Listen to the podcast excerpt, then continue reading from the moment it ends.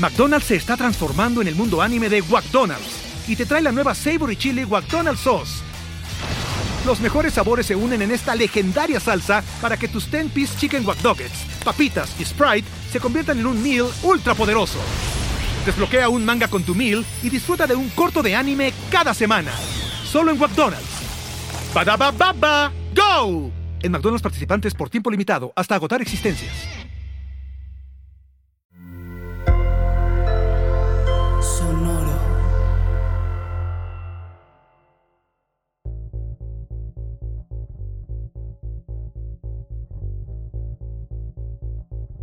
El cine y sus trenes, los mejores ferrocarriles del séptimo arte. Para nadie es un secreto que los trenes son grandes protagonistas en el cine. Desde sus orígenes, el cine ha visto a los trenes con fascinación, con asombro y hasta con admiración, y a la vez les ha dado una carga simbólica poderosa, misma que ha mutado con el tiempo.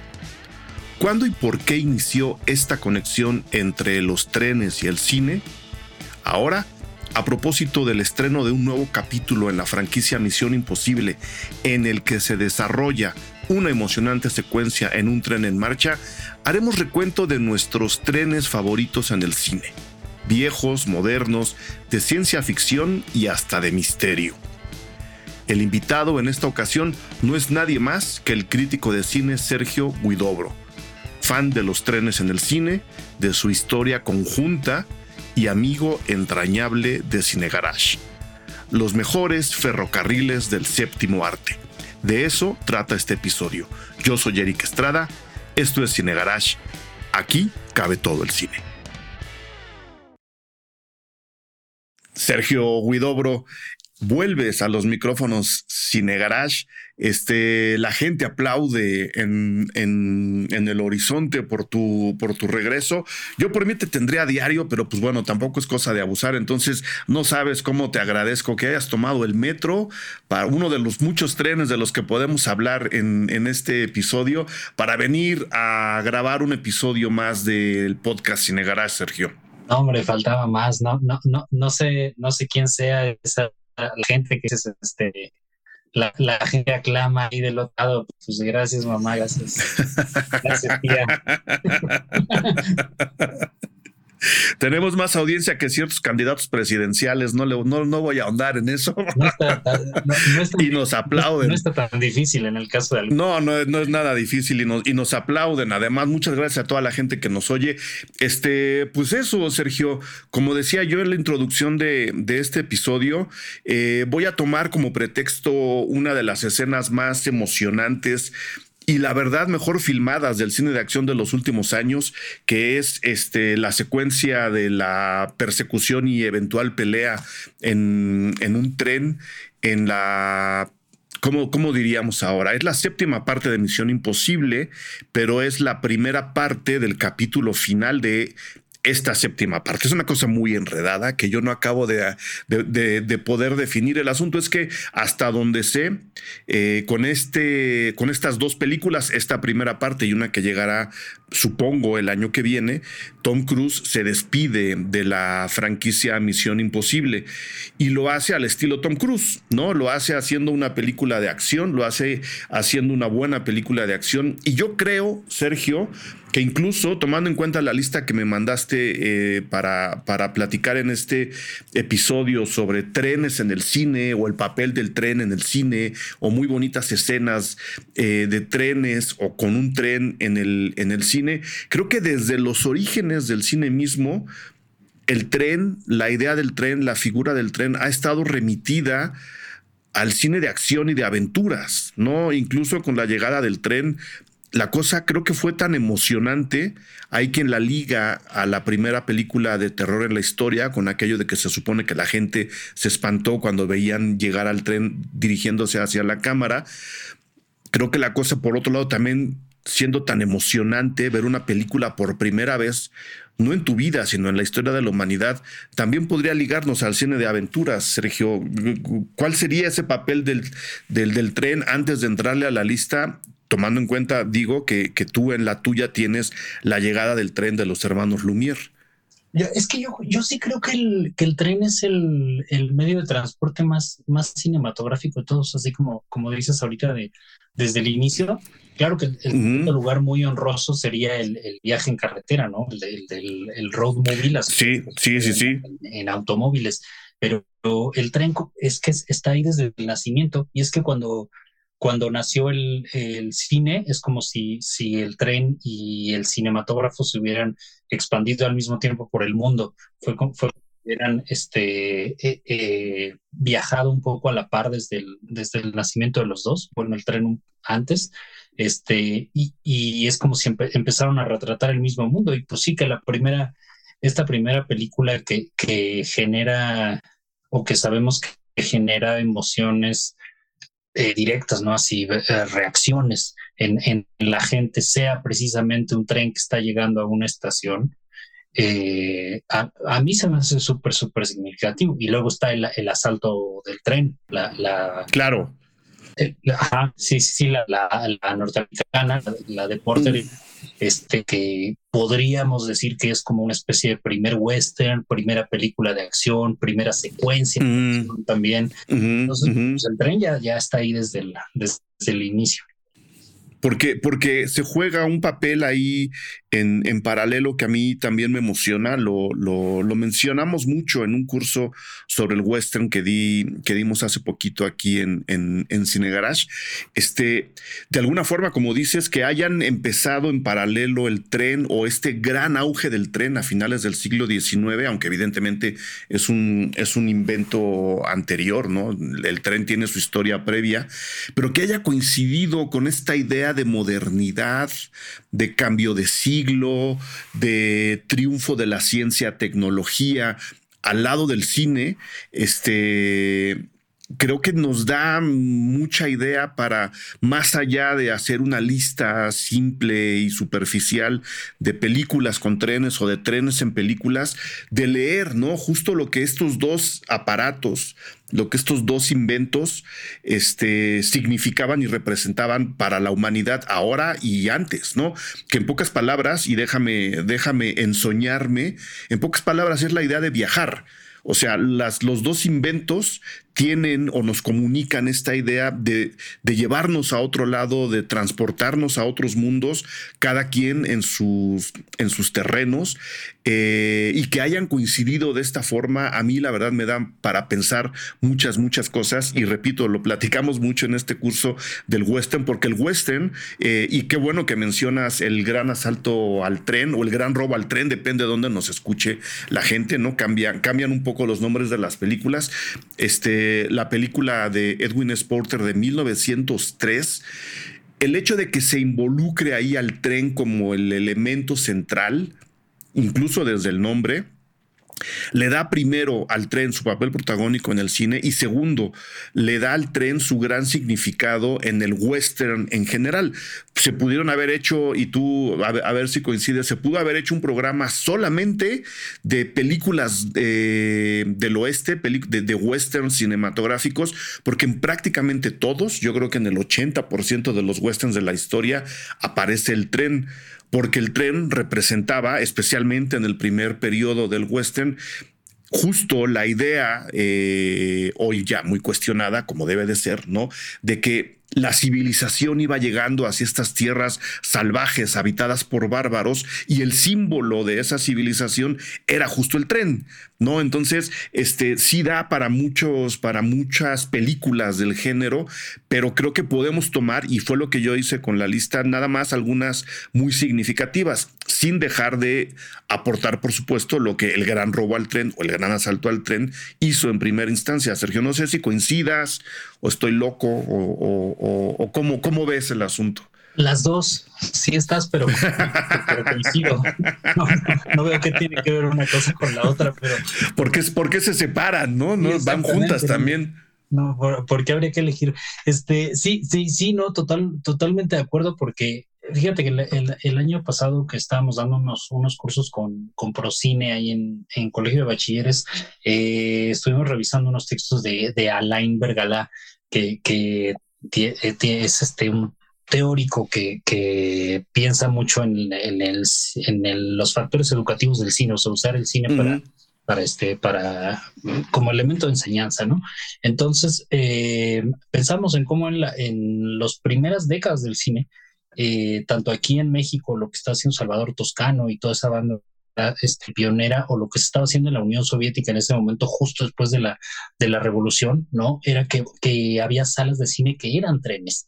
O sea, trenes que adentro llevaban salas de cine este, improvisadas, bueno, adaptadas más bien, este, y la gente se subía, llegaba a un lugar como si fuera un circo ambulante, ¿no? Y la, la, se subía al vagón y ahí se ponían, se, proyectaban películas. Y hay una, y hay una analogía que a mí se me quedó mucho en la cabeza de este, de este señor de Vergala, es de que dices, el, el cine, sentarte a ver una película, es, este, es muy parecido a hacer un viaje en tren, ¿no? Porque en realidad tú, tú, tú vas sentado o sentada, vas todo el tiempo este, aparentemente estático, pero todo se está moviendo a tu alrededor. Y sabes que es, es, como el arco perfecto, ¿no? El, el, viaje en tren. Tiene un punto de partida, tiene estaciones, tiene un punto de llegada. Y aunque te quedes sentado todo el tiempo, estás cambiando todo el tiempo de lugar. Y, y, y en esto es muy parecido el, el viajar en tren al, al, al hecho de ver una película, ¿no?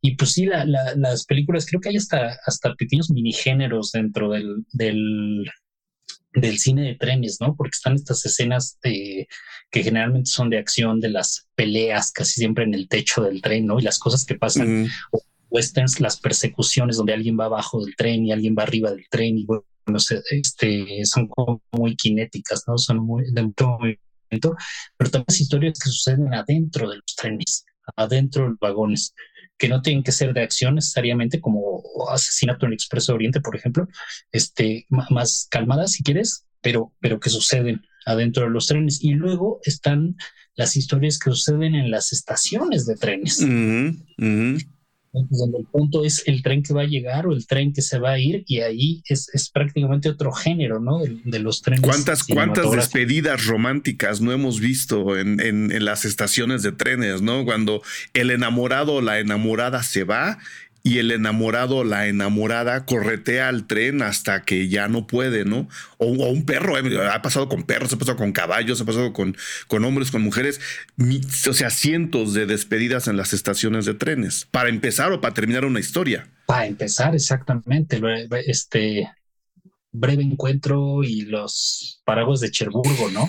Así, este, Estación Central de Brasil, ahí hay un montón de, este, y los westerns también, ¿no? La, estación de trenes como el, nudo del pueblo, siempre. Y tú, y tú tienes, este, además de la lista que me, que me enviaste, que pues es larga, ¿no? Hay que decirle a la gente que si alguien busca o, googlea así de trenes en la historia del cine o trenes en películas o trenes que aparecen en películas o las mejores escenas de trenes en películas, se van a encontrar con una lista larguísima justo por lo que acabas de decir, ¿no? No solo son eh, dos símbolos y al mismo tiempo dos inventos y al mismo tiempo dos este, marcas del, del, tanto del intelecto como de la inspiración humana que nacen prácticamente al mismo tiempo, sino que como dices también, ¿no? Y como, y como lo estamos tratando de definir, estos viajes interiores, exteriores, que de alguna forma son, son lo mismo, eh, han encontrado la manera de aparecer la mayor cantidad de veces posibles contando millones de historias distintas, ¿no? Puede haber 80 historias que ocurren todas dentro de un tren, ya sea detenido o avanzando, porque esa es la otra, ¿no? Hay, hay historias de trenes o hay películas que usan al tren estático y hay películas que te dicen, este tren no para, y hay películas que te dicen, este tren va de A a B, o sea, sí hay una lista de mini, mini, mini subgéneros, pero tú tienes alguna, alguna este, en, en, particular que te guste o quieres empezar por como me diste tu lista? Yo nomás le digo a la gente vayan apuntando porque tenemos una lista, una lista larga este, los Patreons que nos escuchan en, en, los Patreons de Cine Garage, no se preocupen, esta lista yo se las voy a postear ahí abajo, abajo del, podcast, incluyendo dónde las pueden ver, porque algunas se pueden ver en plataformas. ¿Cómo te gustaría empezar esta revisión, Sergio? Desde tus favoritas, orden cronológico, este género o simplemente vamos salpicando, vamos salpicando las, las bocinas de la gente que nos oye. Sí, pues vamos, este, vamos revisando la lista que, que tú también hiciste, como coincidimos, en, coincidimos, en, muchas, y creo que ya le empezamos por el cronológico, hablando de la película de los Lumière, bueno, la vista, ¿no? El cortito. Sí el, minutito y la y asalto el tren de, Porter. Pero yo creo que después de estas, la, primera sí que, puedes decir eso es una obra maestra, si es un peliculón que tiene que ver completamente con los trenes, es la maquinista general, el maquinista de la general de Buster Keaton, que, es la gran, gran película este, de trenes cinematográficos, ¿no? Donde está hasta en el título, el, tren. El tren tiene nombre. El tren, sí. El tren, el tren tiene nombre que es la general, justo, ¿no? La, la máquina general. Este, el maquinista de la general es Buster Keaton. Hasta donde yo sé, efectivamente dirige él en, en colaboración con Clyde Brookman. La película, para que la gente la, la, ubique, es del 26, sigue siendo silente, es blanco y negro, pero es una de las cosas más divertidas y más emocionantes que he visto yo en mi vida. Tengo, tengo algunos ¿sabes? Ah, no, no me gusta que, que, el personaje de Buster Keaton, un soldado ahí prácticamente fracasado, un hombre al cual rechazan para pelear en la guerra civil americana del lado de los, de los confederados. Y de los sureños. Este, es decir, es decir, del lado gacho, en pocas palabras, es lo que no me gusta de la película. No he alcanzado a justificarlo, no he alcanzado a, darle la vuelta. Este, nos cuentan la historia de este personaje eh, al cual rechazan y que sabiendo que eh, el ejército de la Unión, es decir, los del norte, eh, se roban una, una máquina, un, ferrocarril eh, él decide perseguirlos, rescatar el ferrocarril y devolvérselo a los confederados. Es una película de acción que al mismo tiempo ocurre en territorios del oeste, este, que es por un lado eh, película de aventuras y de acción, por el otro lado comedia y por el tercero una película, y aquí nos, vamos, nos podríamos conectar con, con, Tom Cruise, lo más física posible. No hay retoque digital, los efectos eh, son, son mínimos. Es una obra maestra de arriba abajo, Sergio, que prácticamente no envejece. McDonald's se está transformando en el mundo anime de McDonald's y te trae la nueva Savory Chili McDonald's Sauce los mejores sabores se unen en esta legendaria salsa para que tus 10-piece chicken wack papitas y Sprite se conviertan en un meal ultra poderoso. Desbloquea un manga con tu meal y disfruta de un corto de anime cada semana. Solo en McDonald's. baba ¡Go! En McDonald's participantes por tiempo limitado hasta agotar existencias.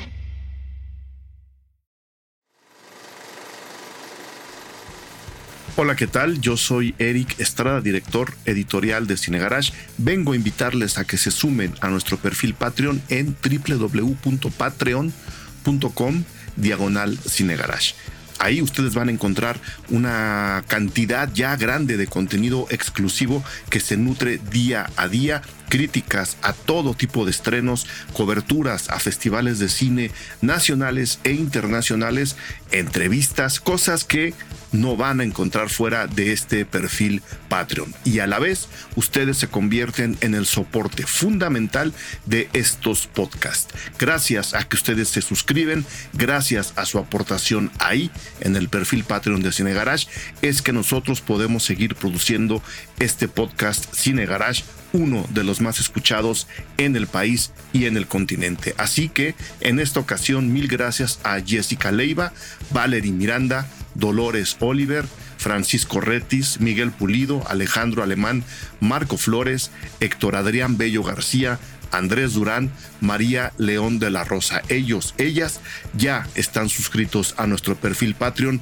Yo les invito a que lo hagan y que disfruten de todo el contenido y de los regalos que tenemos ahí para ustedes. Suscríbanse www.patreon.com diagonal cinegarage.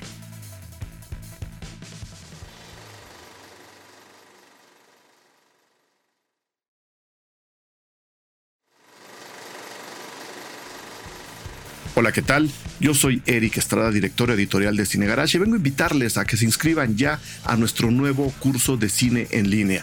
En él vamos a explorar, a analizar, a entender y a divertirnos, por supuesto, en un recorrido que nos va a llevar a lo largo de toda la historia del llamado film noir o cine negro. Es decir, vamos a arrancar muy atrás en el expresionismo alemán y personajes como el primer vampiro del cine que es Nosferatu y vamos a recorrer toda la historia del thriller, del cine de detectives, del cine de asesinos en serie, también hay algo por ahí, hasta llegar a antihéroes como el mismísimo John Wick o historias como Titán que llegan desde Francia. Sombrío, la larga sombra del film noir es el nombre del nuevo curso de cine que impartiré aquí en Cine Garage toda la información y todos los datos extras que ustedes necesiten, pídanla a joaquín.cinegarage.com.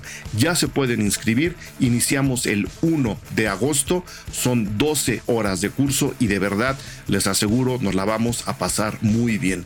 Sombrío, la larga sombra del film noir, el nuevo curso de cine Cine Garage en línea ya está abierta la inscripción, ya les esperamos ahí. Vengan, nos la vamos a pasar muy bien. Informes en joaquín.cinegarage.com.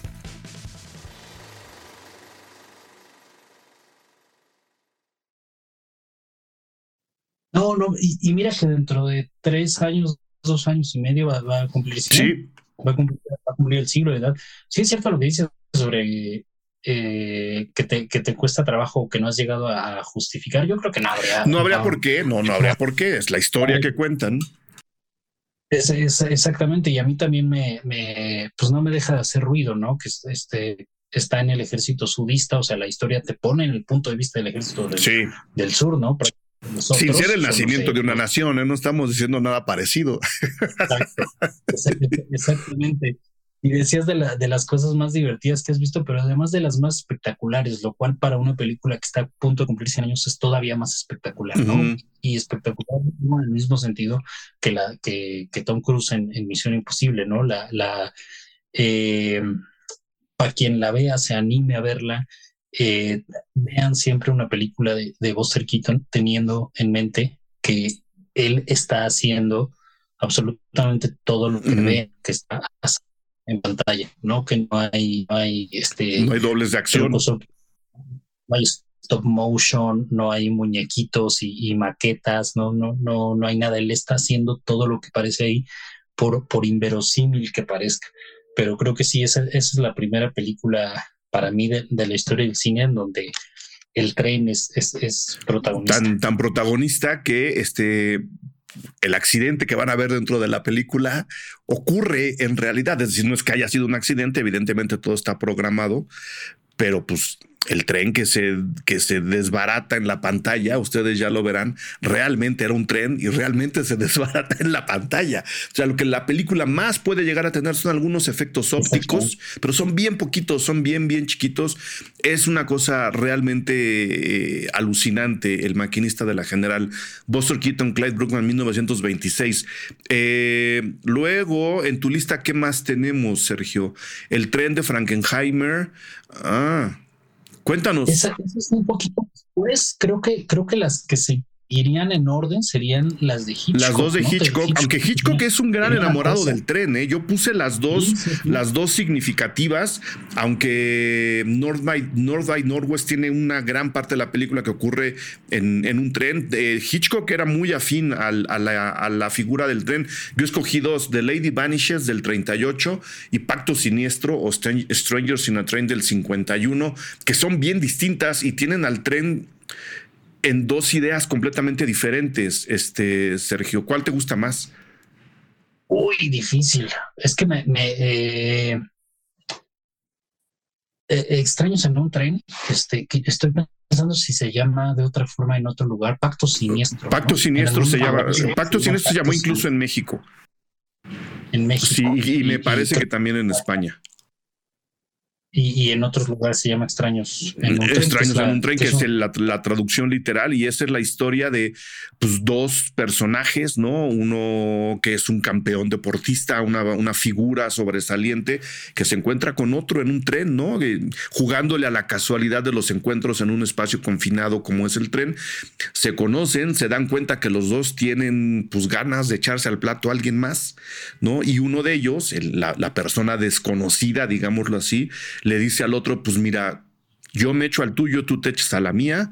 Este, así no hay motivo, no hay móvil para que la policía nos, nos persiga. El pacto se sella dentro del tren. Echarse a alguien nos estamos Sí, sí, sí, sí. O sea, están planeando, los dos planean un asesinato, los dos son infelices en su vida y tontamente la mejor manera de resolver el asunto es matando a quien los hace o quien creen que les hace eh, infelices. Entonces, aquí lo interesante es que toda esa primera parte de la película donde se sella el pacto siniestro, ocurre dentro de un tren y ya luego la cosa se desenvuelve, pero el tren juega así como el, el, escenario en el que la casualidad hace que estos dos encuentren la mejor manera de cometer un crimen eh, y de sellarlo ahí y de llegar a decir, órale, va, lo hacemos de esa forma. Una de las mejores películas de misterio que le juega al noir también, creo que tiene, tiene, su toque noir la película 1951 de, de Alfred Hitchcock.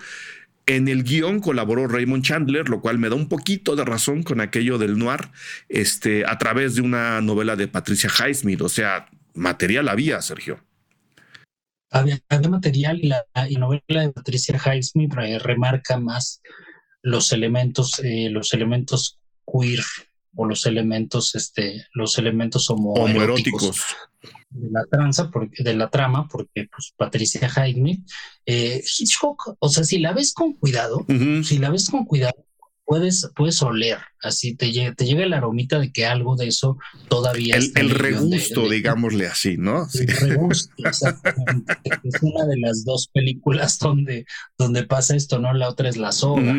La, la soga y en esta, este, y es el mismo regusto de que si la ves con atención, te, te salta el ah, caray, cuando entiendes de verdad de lo que está hablando, ¿no? En la novela de por, para más referencias, la autora de Carol, este, por supuesto que es, es, un poco más abierto, pero es, y, creo que la diferencia con la otra, con, con la dama desaparece, con este The Lady Vanishes, eh, extraños en un, pacto siniestro no, no sucede toda dentro del tren es un detonante, es como el, el MacGuffin, precisamente Hitchcock, este, a partir del cual pasan las cosas, ¿no? Y en La Dama Desaparece es, es, es una película que sucede.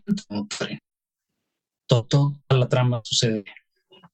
Eh, la, la, desaparición de esta, de esta, de esta señora. De esta de esta señora que, que, poco a poco se va complicando hasta al parecer es una trama ahí de, de, espionaje internacional que involucra ahí agentes dobles y cosas ahí muy, muy divertidas, muy, muy rocambolescas. Muy, muy de esa etapa de Hitchcock, ¿no? Muy, muy de esa etapa de Hitchcock. Pero pues sí es cierto que, que a Hitchcock los trenes le, le gustaban. O sea, en Marnie hay una, hay una escena en, tren también muy, muy este memorable por las peores razones, si quieres. Pero, memorable. La única que no se acuerda es Marnie, pero, pero, tú sí te. bueno, un poco, un poco, un poco ocurre con la dama eh, se desvanece de Lady Vanishes. Este es del 38, que insisto, Hitchcock le jugaba un poco más a la onda espías internacionales. Este eh, porque un poco lo, vemos todo desde, desde el punto de vista de la protagonista joven y la idea también es que pues, esta protagonista no sabemos si si se imaginó haber visto a la mujer que desaparece o la mujer realmente desapareció porque esta chava tiene un accidente al inicio de la película, entonces no sabemos si de verdad está alucinando o no, si todo está en su cabeza o no, o si de veras hay un complot internacional ahí atrás o no, o si esta señora que supuestamente desapareció estuvo ahí realmente en algún momento, un poco lo que ocurrió con el video de, la señora que en el avión que decía, el hombre que está sentado en el 84B no es real. Algo así ocurre con The Lady Vanishes del, del 38 de Alfred Hitchcock. es, exactamente. Y después de estas de, Hitchcock, este, bueno, tú pusiste acá las, este, bueno, estábamos platicando de las que son películas de posguerra, ¿no? Las películas empiezan a, contar el papel que jugaron los, los trenes en la Segunda Guerra Mundial como, como, este, como el puente sobre el río Kwai, por ejemplo. Peliculón y, y el tren de Frankenheimer que tiene que ver con, con esta operación en la cual las eh, obras de arte, eh, cuadros, esculturas, etcétera, son eh, llevadas en la clandestinidad entre ocultas, haciéndolas pasar por otras mercancías este, en, un tren, ¿no? A través de las fronteras nazis y a los territorios que ya estaban, que ya estaban liberados. Y ese era el, plan de los nazis, pero no tienen, no cuentan con la audacia de Buster, de, de Buster, de Gord Lancaster. de Gord Lancaster, este, que, que, le entra ahí al quite y a los, y, y, a los guamazos. Mm, yo creo. Pero, no, dime, dime.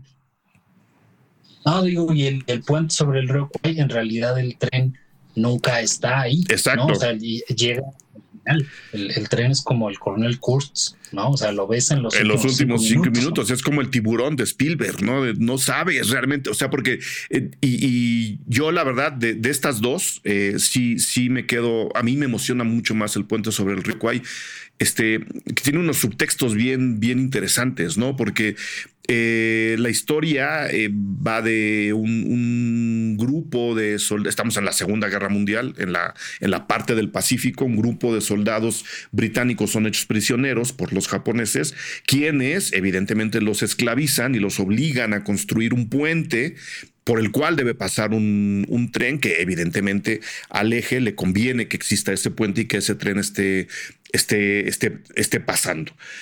Y de repente el comandante, el general al cual todos obedecen, al, británico, el general británico dice, órale va, les ayudamos y sus soldados se quedan así como de, ¿cómo? O sea, ¿cómo vamos a ayudar al enemigo? Y un poco, ahora que mencionas a lo de, al general Kurtz de, de, Apocalipsis, un poco este puente y la manera como él coordina a sus, a sus subordinados, se convierte en una especie de monumento de él mismo, ¿no? De yo puedo hacer que mis soldados me obedezcan de tal forma que construyan un puente para el enemigo. Y esas cosas a mí siempre me han llamado mucho la atención de esa película, más allá de que es tremendamente emocionante, ¿no? Yo tuve la oportunidad de ponerla una vez en un, en un cineclub que programaba y la gente estaba metidísima en la película. Estamos hablando, hablo gente joven, ¿no? Y estamos hablando de una película de 1957 dirigida por David Lean, un director al que ahora muchas jóvenes generaciones de la crítica y de la prensa cinematográfica simplemente ignoran, ¿no? David Lean era un gran maestro del cine de aventuras, este, y creo que lo demuestra en El puente sobre el río Kwai, haciendo del tren un personaje central sin enseñarlo prácticamente en el 90% de la película. Total, totalmente de acuerdo. Totalmente de acuerdo.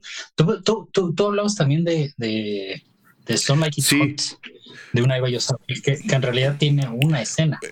pero, pero de alguna forma el tren también, una una secuencia, pero un poco la idea es que pues, el tren mueve a esta gente, aunque no aparezca el tren. Yo por eso la puse. Este, Nomás para aclarar, estamos ahora ya en 1959, Some Like It Hot es el nombre original, Una Eva y dos Adanes es como se llamó en México y Con Falda hacia lo loco es como se llamó en España, lo digo para que, para que cada quien elija el título que le, que le, que le convenga. No, no es como, o sea, tenemos a dos músicos que atestiguan un crimen, y para que no los cache la mafia, para que no se los echen a ellos al plato, se hacen pasar por pertenecientes de una banda musical, un show que va transitando por Estados Unidos y obviamente van transitando arriba del tren. Entonces, aunque el tren no es la idea central de la película, siempre queda como un personaje ahí atrás, ¿no, Sergio? Sí, sí, sí, sí. Y, es que cuando la, cuando la mencionaste primero, dije, pero ¿por, ¿por qué? ¿Por qué? Porque Some Like It Hot no, no recuerdo ningún tren. ¿Cómo no? Lo recordé y, las cosas más, o sea, el nudo del, del argumento, casi al, varios de los momentos más importantes, ¿no? Que, que con, donde cuaja pues la relación de los personajes, sucede ahí arriba del tren, sucede arriba pero, pero si, si, si, si tú, tú pusiste en la mesa esa donde no todo pasa en un tren, pero el tren es fundamental en un solo momento. Entonces yo voy a poner ahí Double Dead. ¿Cuál? Double Ah, claro, sí. Venga, venga, cuéntanos. De este, este, esta Femme Fatal, que es, que es Barbara Stanwyck, eh, y Fred McMurray, ¿no? Que es su, su, su pretendiente, que es un agente de seguros. La película es de 1950 y algo. Ahorita, a ver, déjame, déjame revisar el año bien, porque el, ellos juntos planean un, la muerte de el marido de ella, muchos años mayor que ella, eh, para poder cobrar el seguro con una especie de prima extra por la indemnización, así parecer como que el tipo se cayó de un tren que estaba en movimiento. Es del 44 la película. Es del 44, mira, esa, esa iba antes. Iba, iba antes que una Eva y dos Adanes. Este, las dos son de Billy Wilder, por eso las estamos juntando. También otro director que ahora mucha gente está olvidando, no entiendo por qué. La enorme diferencia y lo cual nos habla de la eh, de la destreza y de la versatilidad de Billy Wilder. Una es una comedia de arriba abajo, ¿no? Una comedia de enredos brutalmente divertida. Y la otra es film noir oscuro y decadente, ¿no? Son dos películas de un tono bien, bien diferente. exactamente, exactamente. Entonces, al, planear el, el asesinato encubierto de este, de este señor, que es un magnate que seguro con, varios ceros ahí en la cifra, eh, tienen que planear todo desde el tiempo en el que va a pasar el tren por ahí en la noche, a que si cae un cuerpo de tanto peso a las vías, qué tan lejos debe de caer, porque pues la velocidad del tren y, el peso del cuerpo, entonces, que, en dónde exactamente tiene que caer el cuerpo para que sea realista y para que los seguros puedan decir, ah, sí, evidentemente se cayó de un tren que iba a tal velocidad porque sin porque cayó aquí y el tren pasó por aquí a esa hora, ¿no? Ese tipo de de sangre fría, de, cabeza fría. Este, a mí es, es, de los film noirs que, que, más me gustan. Tú, tú ahorita vas a dar un, curso sobre, sobre film noirs, me imagino que en algún momento la, la, vas, a, la vas a abordar por ahí. Claro, claro. Este, pero es otra de mis escenas en, tren favoritas. Es un pedacito de la película, nada más la que, la que tiene que ver con el tren, pero yo metería ahí mis, mis escenas de tren, Double Indemnity claro. de Billy Wilder. Y luego, luego agregué del 62 How the West Was Won o La Conquista del Oeste, creo que se llamó en español, una película larguísima que dirigen John Ford, Henry Hathaway y George Marshall en capítulos distintos, ¿no? Es una especie de saga familiar. La metí un poco para cerrar la idea que estábamos comentando del tren y la idea del tren en el western, que comienza con el gran asalto al tren eh, y todo lo que queda entre el gran asalto al tren. Este, y How the West Was Won tiene para mí esta simbología del tren como el elemento de civilización blanca, occidental, capitalista, conservadora y puritana, por ejemplo,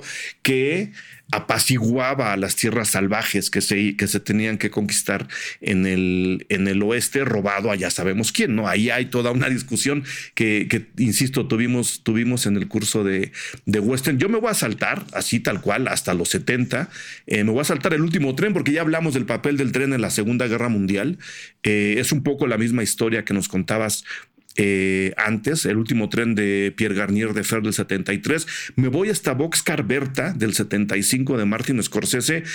Una historia de una chica luchadora social que se enfrenta a la mafia que controla en los años de la Gran Depresión, 28-30 en Estados Unidos, este, la compañía de ferrocarriles de la zona. Y a la hora de estar buscando justicia eh, de parte de la, de la compañía ferroviaria, se alía y luego se hace un poco pareja de un criminal, ¿no? De un criminal de mucha sangre fría y eso la lleva a terrenos muy, muy, muy oscuros en su en su vida. No tenemos un tren en particular, está la empresa que maneja los trenes ahí atrás, como, para que vean cómo van cambiando las cosas, como el símbolo de las grandes mafias de Estados Unidos ya desde la época de la, de la depresión. Es decir, Martin Scorsese dice, le vamos a dar la vuelta a lo que los trenes han representado hasta ahora y voy a meter ahí el, el, manejo de la mafia y lo oscuro de la civilización que estamos viviendo ahora. La película, insisto, es del, es del 75 de Martin Scorsese. Eh, y no sé si tú tienes una por ahí, eh, más o menos um, de la época, creo que no. Yo apunté a... Pues Dime. Ah, que la, la, versión que hizo Sidney Lumet de Asesinato en el Expreso de Oriente está, está ubicada antes de las guerras. Eso es una película de preguerras, pero está hecha en los años 70. Estamos hablando de Agatha Christie, ¿no? De Agatha Christie. Que esa, esa, esa novela se ha adaptado no sé cuántas veces. Sí, y a lo mejor la, la que más banda que pudiera estar este, escuchándote tiene en la mente esta versión no, no muy buena, que digamos con este reciente con, con Kenneth Branagh. Este, que, hijos, es que a mí Kenneth Branagh sí se, me hace mucho como cuando te, te comes un pero tienes gripa, es nada, nada, nada Puede estar muy bien cocinado todo, pero, es como, eh, como que le falta Medio soso el asunto, ¿no? Medio, soso, Sí, sí, sí. Pero, pero, pero bueno, Agatha Christie este, siempre, siempre sale a relucir ahí, aunque esté en las manos más, este, más británicamente incoloras e insaboras del, del mundo. Agatha Christie hace, hace lo suyo. y, creo que esa es la mejor adaptación de, Asesinato en el Expreso Oriente. Digo, tiene, tiene una, una ayuda que digo, sale Ingrid Bergman, sale Loren Bacall, sale Albert. es, es, es una historia, no importa la adaptación, que siempre busca el reparto multiestelar, ¿no? Sí, sí, sí, es muy coral, es muy, es muy coral toda la historia. Entonces, pues ya tienes ese elenco que sí, pues ya, se dirige Sí, ya, ya, no hay, ya no hay mucho que, que, que, moverle. Desde ahí entonces nos saltamos, si te parece, a El tren de la muerte, Runaway Train de Andrei Konchalovsky, este colaborador de Tarkovsky, ¿no? Tú que eres experto en cine soviético. Soy, eh, Andrei Konchalovsky, que tiene esta, esta carrera tan entonces, al mismo tiempo fue el co-guionista de Andrei Rublev y luego se fue a dirigir Tango Sí, no, no, y Runaway, Train, el tren de la muerte, pues tampoco está muy lejos. Son dos expresidiarios que al, al, más puro estilo de la ilusión viaje en tranvía, que yo colaría en la lista así como curiosidad, se roban un tren para escaparse. Y es de, bueno, ¿y estos? ¿A dónde van a llegar si no pueden salir de las vías? ¿no?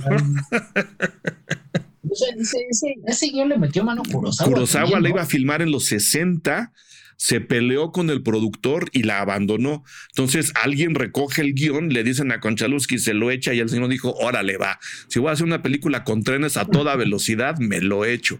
Y se aventó su película en el, en el 84.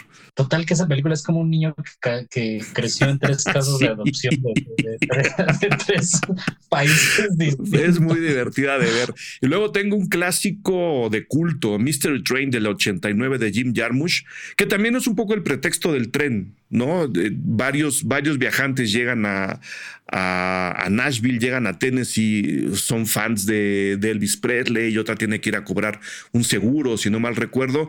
Y pues el Mystery Train es como el motivo del viaje, ¿no? algunos llegan en tren este, y el tren juega una especie de símbolo ahí detrás. Tampoco está presente en la película, está presente en el título y en el inicio de la, de la anécdota. Yo la dejé porque eh, a mí las poquitas partes que hay del tren me, me, gustan mucho y pues porque es Jim ¿no? Entonces, este, había, había que mencionarla. Eh, se las dejo ahí y creo que esa se puede ver en varias plataformas. Repito, a los Patreons les voy a poner la lista ahí para, para que la para que la chequen si quieren. Y luego creo que los dos pusimos regreso al futuro, Sergio. Sí, sí, sí, que, que, otra vez nos, nos lleva al western. Sí, la, estamos hablando de la parte, la, parte 3 de 1990. Sí, sí, sí, sí. Sí, justo hace ratito que estabas hablando de, cómo conquistamos el oeste, de How the West Was Won, se me, se vienen así momentos del, del western que tienen que ver con, con el tren, Siempre me acuerdo de Claudio Cardinale así bajando de la estación en, la de León, en, Eras una, vez en el oeste, ¿no? Que de tren y se pone triste porque pues nadie la está esperando porque ella no sabe que Henry Fonda los acaba de hacer suadero, ¿no? Toda su familia, entonces ella llega y dice, nadie, vino por mí, pero este, hay, hay un como un crane, como una grúa para arriba este, de la estación y luego ves todo el pueblo, ¿no? O este, o, ay, no, a la hora señalada donde el punto es que a tal hora de la tarde va a llegar el tren donde van a venir los que van a matar a, a Gary Cooper, ¿no? Y mientras espera, está ahí la tensión y, y le está dando sus besos con Grace Kelly y todo. Pero, pero Regreso al Futuro, fíjate que casi, casi nadie la recuerda como, pues a la 3, casi no lo como un western, pero creo que es de los mejores neo-westerns de, de, al menos de comedia, ¿no? De los, de los no tan que se, que se han hecho. A mí me gusta. Pues es una, es una comedia de aventuras, un poco jugándole al tono de la general, ¿no? Es, es un poco eso. Este, el tren tiene su papel, ¿no? Ahora en lugar de tener un DeLorean que corre a tal velocidad, pues eso se transforma en el tren, lo, cual nos da una oportunidad de lectura muy interesante, pero creo que el tono que estaba buscando CMX y creo que consigue, con sus diferencias, por supuesto, es justo el de la general, una comedia de aventuras ubicada en el oeste con un tren a la mitad Creo que la verdad podríamos tener una función doble de estas dos películas y nadie se quejaría, Sergio. Sí, no, no, no, no, para nada. Y, y, hasta un, tú puedes dar un curso, otro curso de western enfocado en los trenes y vas a ver cómo salen ahí unas cosas. Salen muchas, muchas cosas. Interesantes. Luego apunté, este, no sé si quieras colar alguna de tu lista, es que no, no tengo aquí tus fechas. Um, tienes Six Shooter, el, cortometraje de Martin McDonagh, por ejemplo. El, cortometraje de Martin McDonagh, que además lo, lo es, el único cortometraje que, me di, que metí ahí. Todo está. Eh, bueno, ese y el de los. Dentro de un tren. Bueno, sí. O sea, ya son dos cortos. el de los. Exacto. Este corto de Martin McDonagh, además, eh, sale Brendan Gleeson, sale Brendan Gleeson con quien, con quien volvió a trabajar después en, en Embrujas y luego apenas el año pasado en, en The, Banshees of Inisherin, en los, los espíritus de la isla. El, gordito, el que no le quiere hablar a Colin Farrell, es el violinista. Exactamente, el violinista existencialista, deprimido, cansado de, de la mundanidad de la vida cotidiana. Este, y en Six Shooter es la, es la relación entre dos personajes, este señor Maduro que acaba de perder a su esposa, no, no, no le estoy contando nada, eso pasa al inicio, acaba, de enviudar y se encuentra con un chico eh, como con problemas de, conducta, de socialización, y el corto es eso, el trayecto que hacen juntos en tren así sentados, esos trenes europeos con mesita en medio, sentado frente a frente de un desconocido, y la plática que tienen mientras avanza todo el tren y el final no, no, no digas el final, no digas el final. No, no, no, pero, pero es un final potente, potente, cargado. Entonces, se llama Six Shooter de Martin McDonagh. Esa la puse para acá. Creo que últimamente ha habido como un, como un revival, ¿no? De, de películas, este, por ejemplo, Viaje a Darjeeling, la de la de Wes Anderson. ¿A ti te gustó? Este, yo, yo, creo que sin, sin ser fan de Wes, creo que es una de sus mejores películas.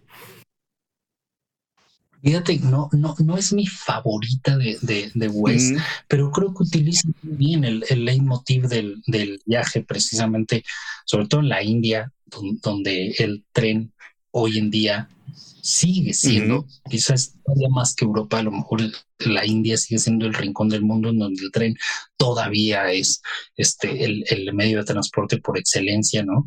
Pero, pero creo que hay como un interés nuevo, por ejemplo, Snowpiercer, la de la de Bong Joon-ho, sí. también. Es, una película, siento que por mucho tiempo se, se, dejaron de hacer estas películas ubicadas todas en, eh, adentro. de ah, Tren a Busan, tren, pero tren, yo puse Tren a Busan, que es después de Snowpiercer. Eh, eh, hablamos del Snowpiercer, la película, porque hay una serie que rescata justo la idea de Bon Joon-ho, que a mí me gusta mucho como película postapocalíptica, como película de ciencia ficción, como película de acción y como película de suspenso. O sea, la posmodernidad en pleno, ¿no? Todos los géneros metidos en un tren, a mí se me hace realmente eh, alucinante. Si alguien no conoce la historia de Snowpiercer, pues bueno, estamos hablando de el final del mundo, ¿no? Algo pasó en el mundo, evidentemente el cambio climático tiene mucho que ver y los sobrevivientes de la humanidad o los que creemos que son los últimos sobrevivientes de la humanidad van metidos en un tren eh, que le da la vuelta a la Tierra y que no puede parar. ¿no? Porque si, esa máquina se detiene, pues el sistema que tiene vivo al tren, de donde se obtiene energía, luz, calefacción, alimentos, se cae. ¿No? Entonces el tren acaba un poco recogiendo la idea que ya tenía Scorsese en Boxcar Berta de, a ver, el tren no es la civilización que nos hicieron creer en los orígenes del cine, es justo el símbolo del sistema inhumano explotador en el cual estamos encerrados ahora y que parece que no se puede detener. Y esa idea a mí me, me, hace un fan absoluto de la película, más allá de que como película de aventuras es muy emocionante, Sergio. ¿Estoy nadando muy lejos? No, no, no, no creo. No, no, no creo. Este, me gusta, me gusta este, el, el ping-pong como de, de, conectar ideas y retomarlas y hacer así tu, tu, telaraña, porque también estaba pensando en la, eh, el, la escena de antes del amanecer de Richard Linklater, que también es, sí. es nada más una escena, pero me salió. Sí, es una escena, es, en la cabeza, pero que también es el detonante. O sea, el tren es un gran McGuffin y a veces es como la metáfora de fondo, como lo que acabas de decir, ¿no? Lo que rodea toda la, toda la idea de, este, de la movilidad, de la civilización, de los recursos, de la necesidad de huida, de la necesidad de llegar y establecerte en un lugar nuevo, ¿no? Como en el western. Entonces, este, madre, acabo de, acabo de pensar en qué. le, le, le, di al, le, di al, blanco de la inspiración de Sergio, eso no ocurre en todos los podcasts, ¿eh? le diste al blanco, sí, bueno, no, es, un, es, este, es, es un gran tema y este.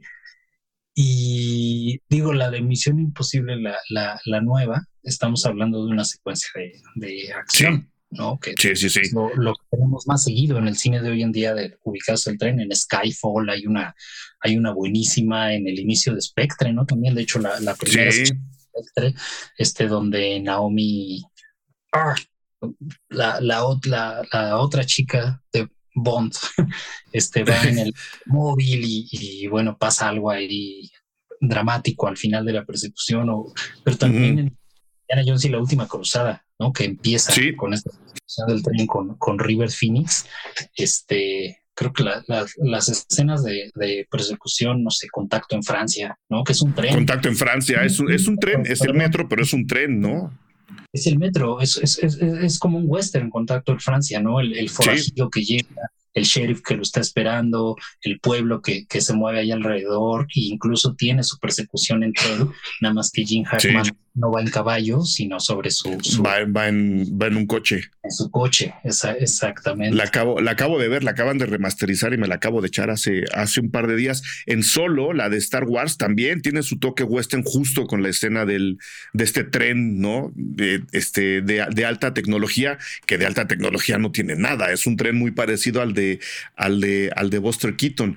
Este, y sí, a mí me gustan esas ideas porque en, tanto en Tren a Busan como en, como en este Snowpiercer, como para centrarnos en esas, aunque aplica para el 90% de las que hemos hecho, de las que hemos platicado, me gusta, especialmente hablando de una película postapocalíptica, esta circunstancia que ya les platiqué, eh, de, de, que el tren posibilita encuentros que de otra forma jamás se darían, ¿no? Por la duración del viaje, por la forma de trasladarse, por ir en el mismo espacio, todo sin posibilidad de salir. El avión no la da, aunque parecería que sí, ya lo debatiremos otro momento, la casualidad, ¿no? La casualidad de que dos personas que quieran cometer un crimen se encuentren ahí y digan sí se puede, o este hecho de que los trenes son tan puntuales que nos dan para armar una simulación en la que un asesinato se convierte en un accidente que las aseguradoras van a validar.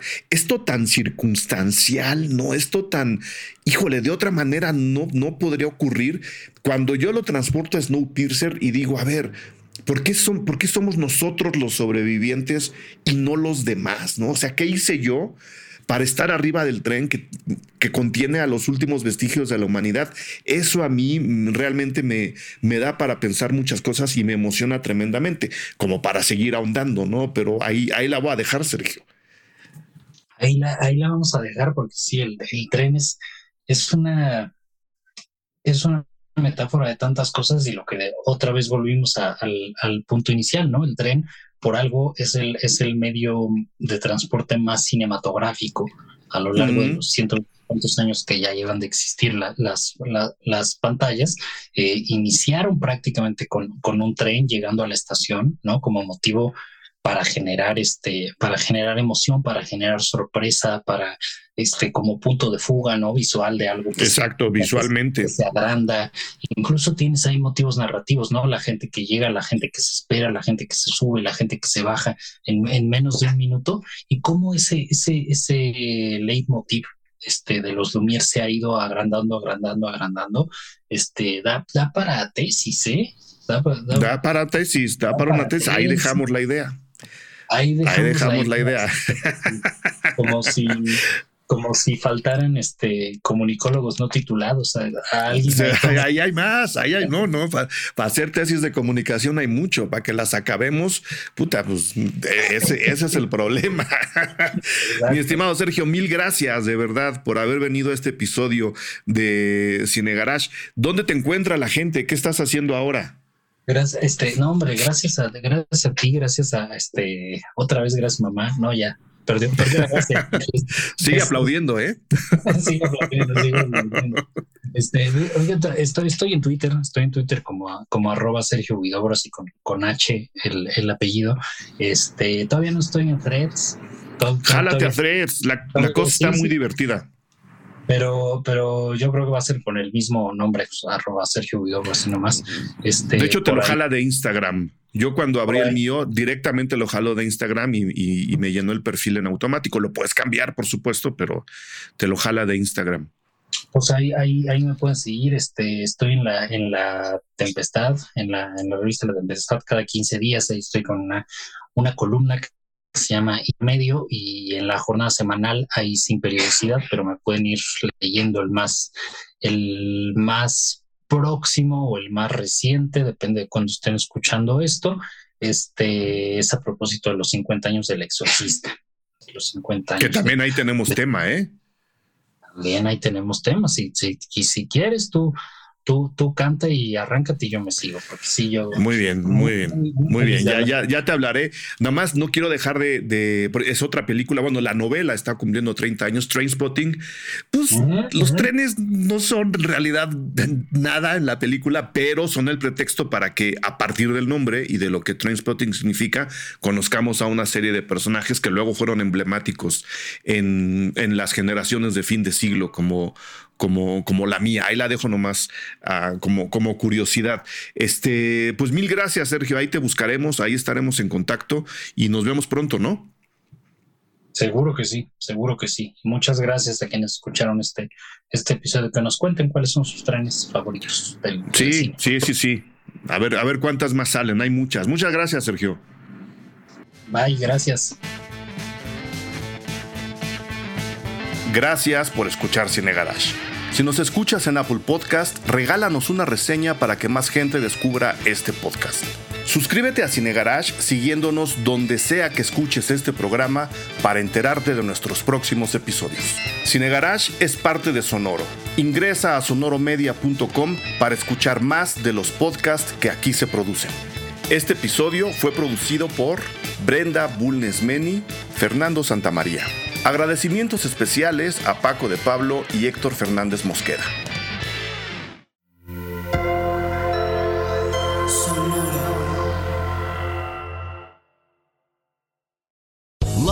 Casino asking people what's the weirdest place you've gotten lucky? Lucky? In line at the deli, I guess? Aha, in my dentist's office.